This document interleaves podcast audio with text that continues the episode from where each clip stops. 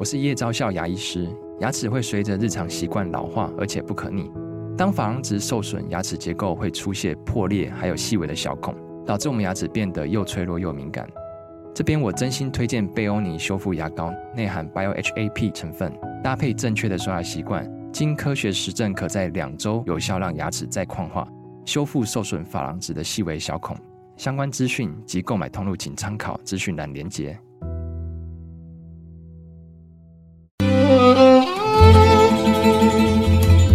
每一段关系都是一门功课，每一次经历都是生命的滋养。世界上最重要的东西，往往用眼睛是看不见的。那我们就用听的吧，《今夜遇见小王子》。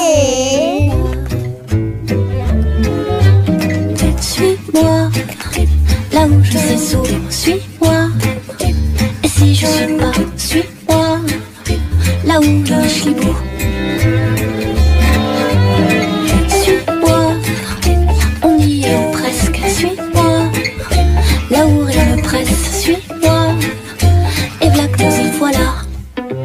Ta-da-di-dou-dou.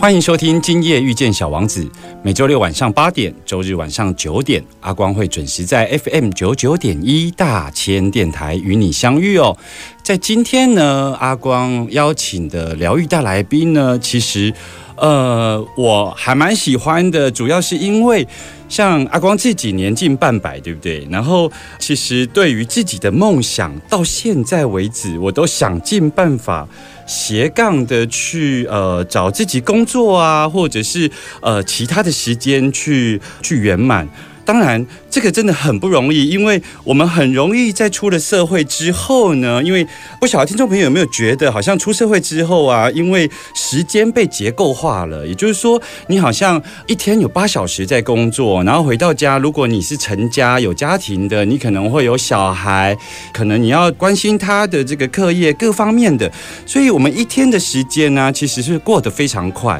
所以阿光经常会想说啊，在小时候有没有觉得好像每天都有用用不完的时间？可是现在时间非常快，主要是因为我们的时间在整个出社会之后被结构化了。那也就是我们年少时候的很多的梦想，其实，在这样紧缩结构化的一个呃时间之下，很多人呢就忘记了自己的梦哦。而今天阿光在疗愈大来宾单元呢，要为大家介绍一本书的作者，这本书的作者叫做《我的战场》。在产房哦，是一个呃王一磊医师。那今天呢，王一磊医师等一下也会来到我们的节目中哦。他是台湾第一位妇产科无国界医师哦。那为什么妇产科会到前线有战争的国家去呢？因为我们一般的印象里头，像我们看到很多媒体的报道，其实都在谈说有很多包括呃可能外科医师啊、创伤的医师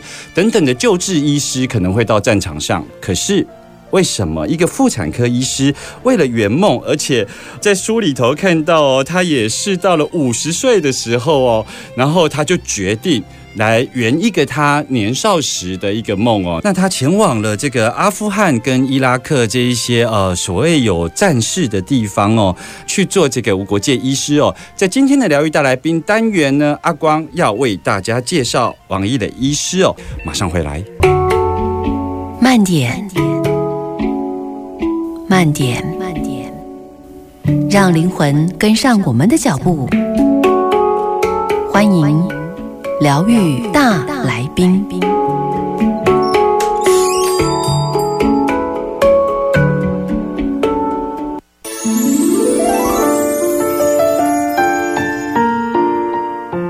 欢迎继续回来疗愈大来宾单元哦。阿光今天要为大家介绍的疗愈大来宾呢，是这个我的战场在产房的王一磊王医师。Hello，王医师好。阿光以及各位听众朋友，大家好。呃，王医师，我想说，呃，因为你圆梦去当了这个无国界医师嘛，是是不是哎？先跟我们听众朋友来呃简单介绍一下这个国际医疗人道的救援组织，因为我们经常在一些报道上面可以看到这样子的一个名词，但对于这一个救援组织的实际，它在服务的内容或宗旨是什么，可以跟我们介绍一下吗？无国界医生呢是一个独立的国际人道救援组织，它最主要致力于为武力。传染病以及天灾影响，遭到呢一般的这个医疗体系排拒在以外，接触不到医疗体系的人，比如说像有些难民啦，或者是有一些比较呃非洲落后的国家没有钱，那没有医疗资源，好，那所以来提供一些紧急的这个医疗援助。嗯，那它成立于一九七一年，所以到现在呢已经是一个五十年的组织，历史相当的悠久。嗯，在全世界 NGO 组织来讲，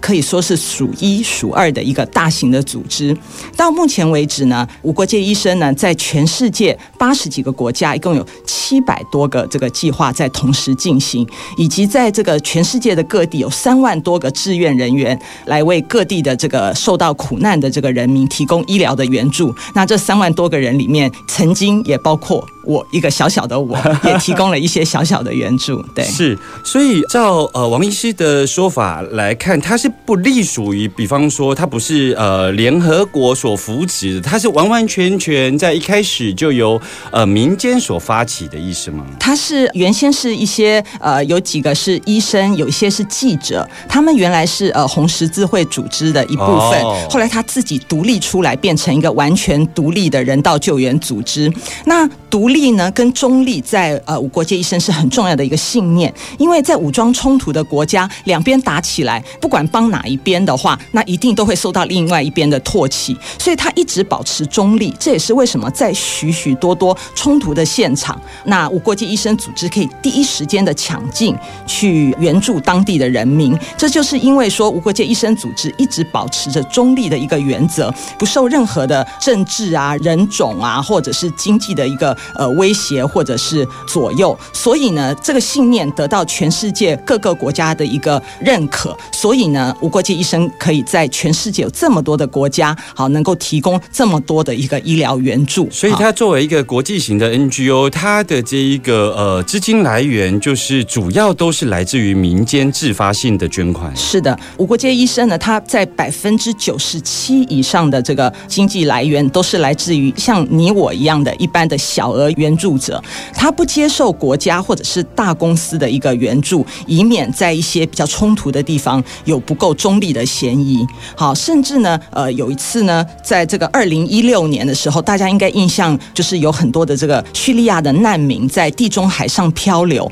那漂流了以后呢，因为各国都不收，所以呢，这些难民呢，有些在这个呃海上漂流很久就死亡。好，甚至我记得有一个那个让人难过的一个新闻的一个图片，就是一个很小的小孩子淹死在海里面，然后他的尸体被冲到海岸上。好，那那个父母非常以及一般人看非常的心碎。那就是因为欧洲的国家对这些难民不愿意施以援手，所以呢，那一年呢，就是无国界医生组织就拒绝了欧盟捐给这个无国界医生组织将近台币二十亿的一个捐款，以表达抗议。好，因为他们认为说，呃，你不好好开放你们国门去帮助这些呃难民，你捐款给我，那我觉得这个钱我不能收，所以他就完全的拒绝了欧盟的一个援助。所以国际医生组织是一个非常为自己信念非常中立，而且勇于表达自己的一个意见的一个国际组织。这个听起来真的是非常的不简单，因为百分之九十七来自于小额捐款哦。的确是，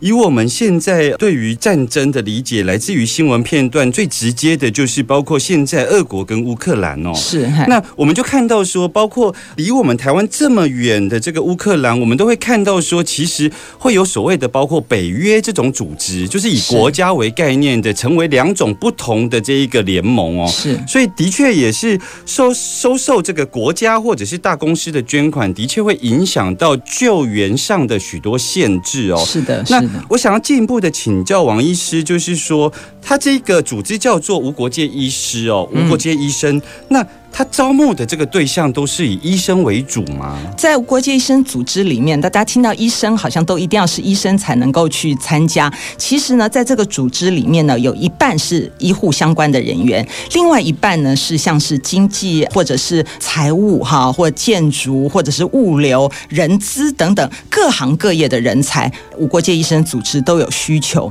那打个比方来讲，比如说呢，今天我们要在啊、阿富汗地区好一个就是武装冲突的地方，我们今天要盖一个母婴医院。那我们盖医院的话，难道医生跟护士就被空投在那边？那我们在那边没有医院，没有硬体设备啊，没有开刀房，我们什么事情都不能做。嗯，所以呢，你要建立一个医院呢，一开始呢，一定要有一个谈判的人才，好去跟当地的一些各方的势力啊，还有就是当地的一些社区的领袖取得一致的共识。好，大家说哦，我今天要在这边盖医院哦，它是中立区，请大家不要攻击我们，不然你光砌一面墙起来，马上就被飞弹给打打垮了。所以呢，他等到取得这个大家的同意以后，划定界限。那这时候呢，我们就要有建筑师进来，开始画建筑图。那画了建筑图以后，要有人来盖这个医院呐、也要有砖头、水泥啊。那呃，要有钱来买这些东西，雇请当地的员工。那大家要知道，在这些武装冲突地方，它是没有没有银行的，它的所有的经济、所有硬体设备，它都是破败的。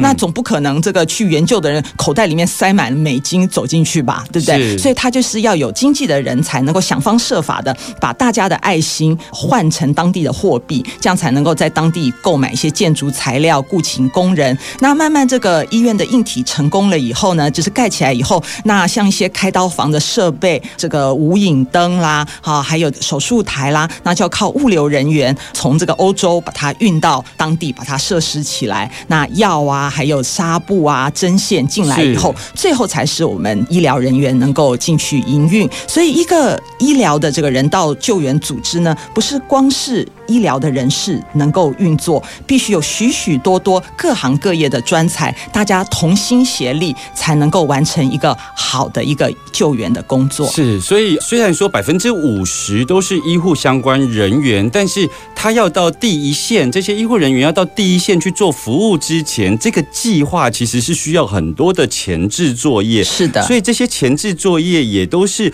包括刚刚王医师所提到的，像跟战地那边的政权来做相关的沟通，取得土地，甚至于需要大量的包括建筑师等等的哦、是的，所以，呃，无国界医师虽然说很多的故事传回来都跟医护人员有关，但其实他们在需求上是方方面面都有人才的需求哦。是的，我们马上回来。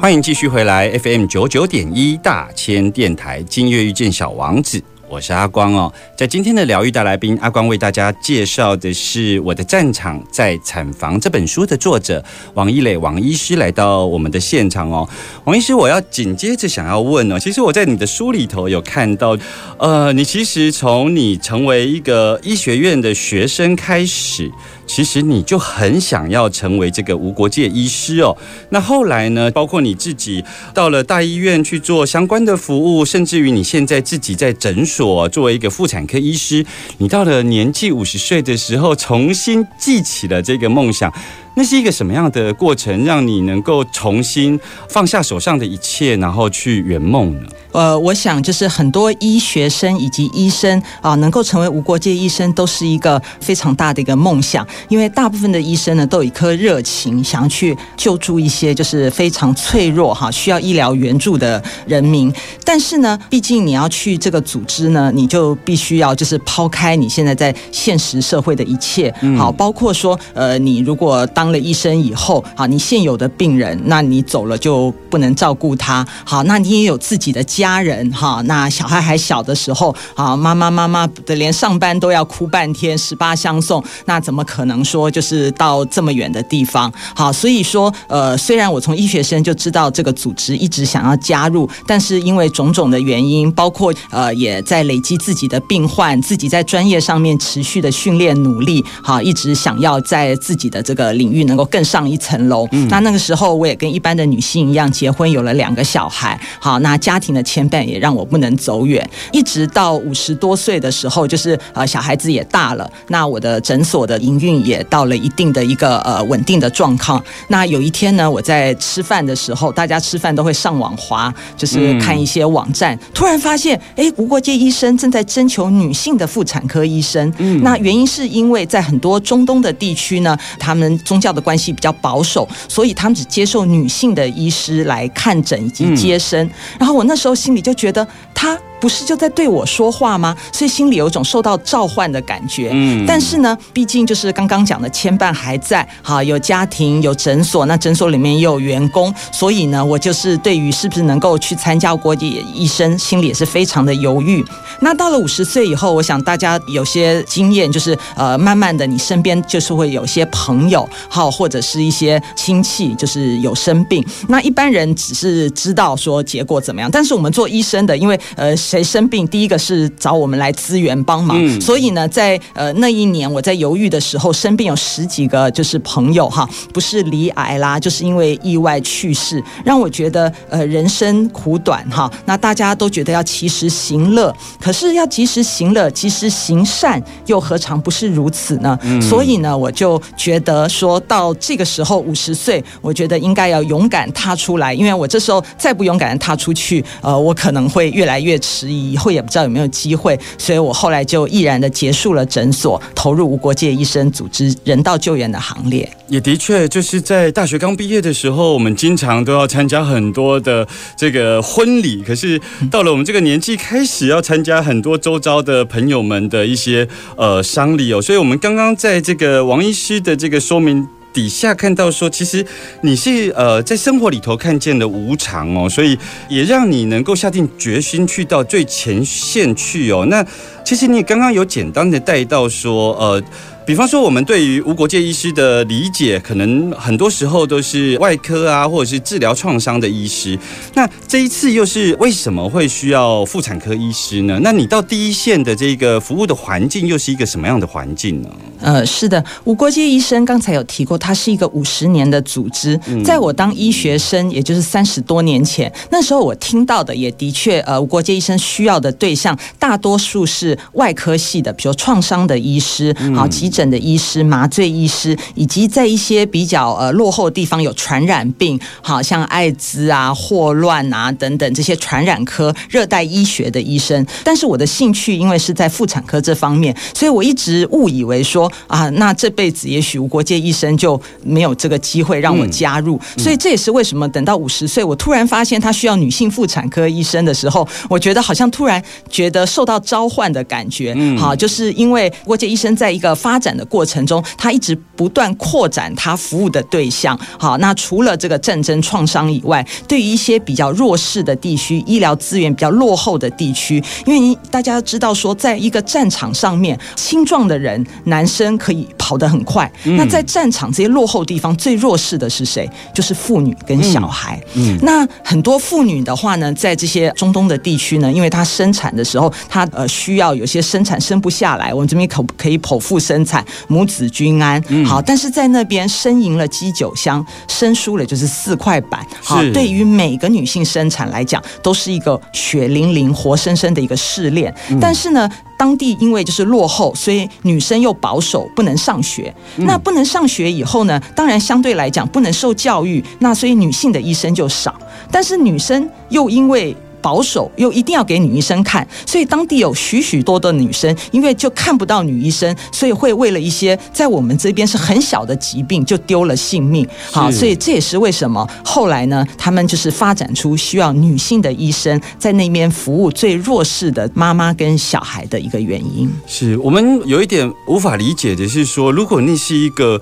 战乱的地方，那战乱时期的这个生产率啊，就是说，因为我们我们理解，像我们像台湾现在，比方说，呃，相对长治久安的这种太平盛世的时候，我们可以知道它会有一些呃生产率的关系。但像战场上，他们那边的生产也是这么迫切吗？呃，是这样子，大家想说战场就是一个打仗的地方，是但是这个地方呢，它是会移动的，就是说它是两军在各地不同的冲突。嗯那一般的平民还是要过日子啊。嗯好，所以说大家就可以看到乌克兰啊，或者是一些这个新闻照片，你看就是两军对峙，最后最可怜的是谁？就是平民，是因为两军是以一个城市为战场，那这个城市里面的人，如果有钱的人，好早就逃到别国，或者是逃到其他城市去了。嗯所以留在一个战乱的一个城市还走不了的，大部分都是没钱的人，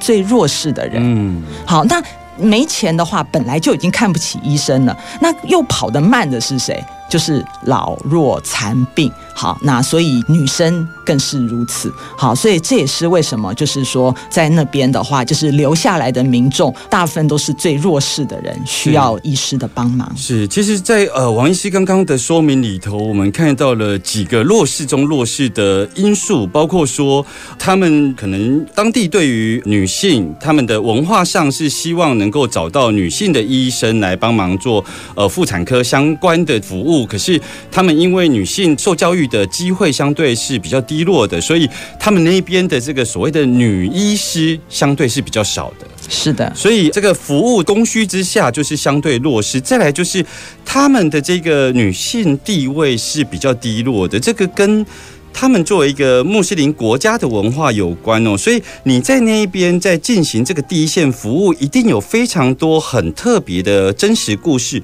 可以跟我们分享一下这部分的真实的案例吗？呃，是的，我在里面就是呃，曾经有许许多多的故事哈，其中就是呃有一个故事叫做不被欢迎的女儿哈。那在当地的话呢，因为就是生的很多，可是呢相对来讲又比较重男轻女，所以很多呃女宝宝呢被生下来以后呢不被重视。好，那这个妈妈呢，就是因为在生产的过程中呢，因为有胎盘早期剥离，好，那状况非常的危险，那我们紧急开刀进去，最后呢还好救得及时，虽然胎盘跟子宫都已经上面里面都是血块，可是还好就是母女均安。但是生完之后呢，呃，我们就觉得奇怪，每次去查房的时候，那个妈妈怎么把这个女宝宝都丢在床角？好，那这个女宝宝肚子饿嘛，没东西吃，哭得声嘶力竭。可是呢，这个妈妈呢，就是只是面向着墙壁躺着，不发一语。后来呢，我们的助产士呢，就是去慢慢跟她攀谈，哈，打开她的心房。她终于说，就是说，因为呃，她家里就是已经生了很多，但是她先生因为战争哈，瘸了一条腿，所以家里面的这个经济困窘，那又那么多的小孩，所以先生这个呃心情不好，就常常对她家暴。那家暴了以后呢，那她也没办法避孕，就只好被迫一生再生。那就是在怀孕的时候，因为一天到晚被家暴，血压升高，所以才会产生胎盘早期剥离的状况。好，所以现在生的又是女儿，可能抱着女儿回去要被先生打一顿，所以她根本不想要这个女儿。好，后来她一面说，就是一面哭，我们的助产士就慢慢的劝解她，并且呢，把这个宝宝递到她的这个胸前。那宝宝当然一闻到妈妈母奶的味道，马上就呃，好像饥饿的小羊，就是一扑上去，好，就马上就是吸住妈妈的乳头吸个不停。嗯那天生母爱这个没有办法，他眼睛一接触到自己的女儿，只好含着泪光把这个女儿抱到怀里面。但是呢，我们也只能够帮到医院里面。想到这样的妈妈跟宝宝，呃，如果将来出院了以后，一天到晚饱受家暴的这个妇女跟她的女儿，是否能够平安的生活长大？好，让我们心里就是不禁深深的叹息。是在你的书里头有提到一个非常特别的现象哦，就是说，像在台湾有很多的妇女，可能是甚至于说，哎，看那个落地的时间呐、或者是说希望能够保持产后的身材呀、等等。各种的因素，所以我们台湾其实是已经很习惯就是这个剖腹产。可是像你说在阿富汗这个地方，因为他们要维持不断的生产这件事情，所以他们那边很少有剖腹产这样子的情况。是的，大概一般呢，在台湾的剖腹生产率大概是百分之三十六左右。嗯在那边妇女的剖腹生产率只有两个 percent，大家可以看到就是差的非常的多。那为什么在那边接生，我们尽量不剖腹呢？因为你今天一旦哈轻易的在一个呃妈妈的这个肚子上划下一刀，那今天呢是因为就是我们还能够来帮助这个妇女，但是万一她怀下一胎的时候，因为战乱或者是偏远哈或者种种原因，她没有办法赶到医院的话，在子宫上面有一道疤痕，在家里生产的时候，那就有可能这个疤痕会破裂啦，或者出血啦，哈，造成这个妈妈就是更大的一个危险。那另外的话呢，呃，如果能够自然生的话，我们尽量不剖腹生产呢。还有就是说，因为当地的这个医疗资源非常非常的稀缺，好，我们就是在呃妈妈身上缝线啊，或者是纱布，像在台湾医院随便就是我们用完纱布，只要叫供应商，好，马上今天是几个小时后就可以送到医院来，所以不会断货。但是在那边所有的医疗，因为战乱，他们连饭都吃不饱了，所以所有的一针一线跟药物哈，都必须要有很远很远的，例如像从欧洲经过。土耳其，好，那中间穿过好多个国家，才能够到伊拉克或者是阿富汗，让这个当地的医生使用。所以呢，在经过的国家中间，只要任何一个国家有政变啊、战乱呐，然后我们在这个国家里面工作的志愿人员，就会有一天突然就告诉你们，我们针不够了，我们的药不够了，我们什么没有了。好，那所以没有的状况下呢，如果说你把这些非常珍贵的医疗资源用在不需要的剖腹生产上面，那等到今天如果有另外一个子宫破裂的人，那就会排挤到救其他真正需要的这个命的一个需要。所以呢，在当地的医疗资源是非常非常珍贵的。好，那身为一个医生，我们心里也常常有许许多多的挣扎。那今天我只有这么多的医疗资源，可是有这么多的病人需要，我如何把这个医疗资源放在最需要的人身上？好，对不需要的医疗资源的人呢，啊，要跟他说 no。好，那每天这样的天人交战都在。在医生跟这些医护人员的心里面不断的来回辩论着，是啊，那这是我们的挣扎。是，其实听众朋友如果听到这里哦，就是说，虽然王医师现在接受我的访问，讲起来好像很平心静气的，但是他其实在这一个第一线服务的时候啊。呃，你想想看哦，他作为一个医生，他在培养的过程中以救人为职志，可是呢，他在战场上物资缺乏的情况下，他每一个医疗动作啊，都是一个内心的取舍。那个取舍考验的不只是医疗的专业哦，包括关于人性、关于智慧哦。其实，在他的这本书里头，有非常多的亲身故事哦。我也鼓励听众朋友，除了听今天阿光的受访，刚刚王医师有举例到一个不被欢迎的女儿这个故事以外，其实，在他的书中有非常非常多的小故事，而这些小故事完完全全像阿光在阅读上都会觉得说。这个完全不是在我能够想象的那一个呃就医环境，或者是那个生产环境哦。我们呢回来之后，我们继续来听王医师的故事。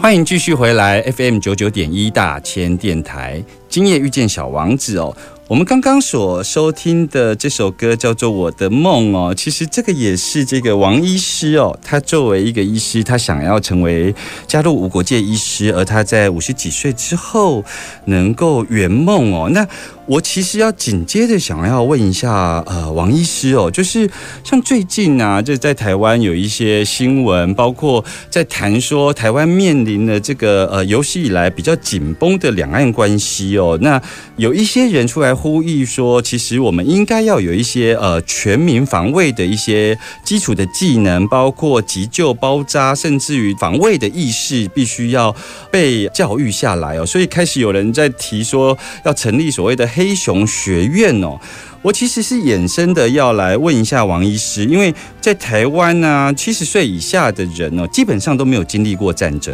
而你也是。那台湾作为一个没有战争的国度哦，你当时啊，在走进这一个呃战争的第一线的时候，你觉得是什么样的感受？还有你有什么样的心理素质，让你能够在那边适应下来啊？我所去的地方呢，其实我们是在所谓的一个 conflict zone，就是有冲突的地方。嗯好，那战争在当地是已经结束，可是零星的武装冲突在这个城镇的周围还是不时会发生。好，那从你下飞机的那一刹那，其实你就可以感觉到这个当地跟一般就是和平的社会不一样的是，比如说呃，你下飞机以后坐着车的旁边，可能就是有一个像吉普车架着冲锋枪，嗯好从你旁边呼啸而过。嗯那路中央呢，一般我就是警察会用指交通挥棒，来交通对指标指挥棒。那在当地是用军人，他会用着冲锋枪指着你的车，叫你赶快过。嗯，所以路边的枪就是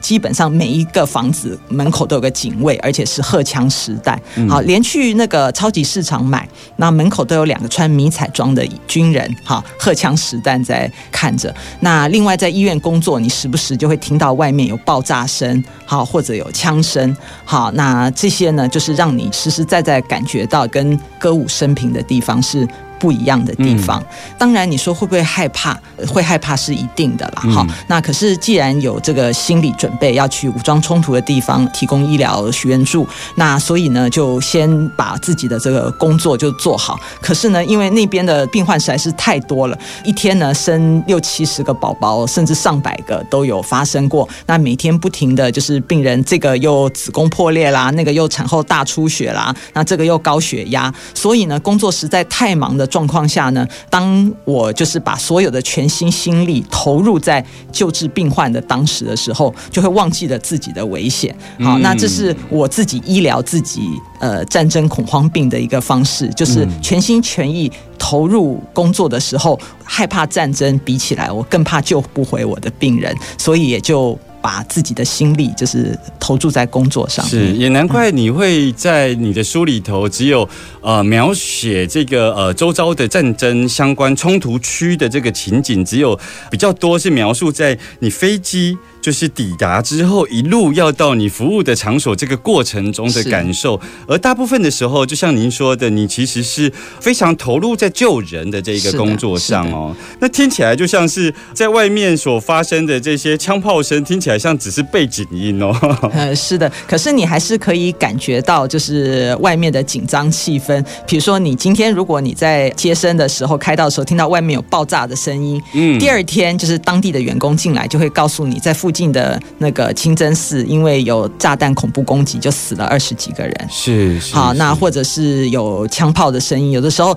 呃，你听到说啊，当地刚好就是有人在首都示威抗议，那你第二天你的 WiFi 就全部都不见了。嗯然后你没有办法跟外面 contact，那这种战争或者是冲突的恐怖哈，那它是不是说你一定要亲身经历？就跟看恐怖片，有的时候你不见得要看到那个呃哦凶手，你看到那个镜子里面的倒影或者是阴影，那个比看到凶手本人是更恐怖，因为它是一种未知的感觉，你不知道接下来情势会怎么发展，对你会有什么样的一个影响。好，那不过无界医生组织它就是对于外派人员他的安全是呃相当重视的。那我们在去以前也曾经就是都会被耳提面命，就是说呃你要什么东西可以做，什么东西不可以做。好，那像我们在呃阿富汗的时候，我们是去了三个月哈，三个月全部都待在医院的这个围墙里面，是不能够出去的哈。啊，避免会就是卷入一些不必要的一个武装冲突。嗯好，那对当地的情势呢，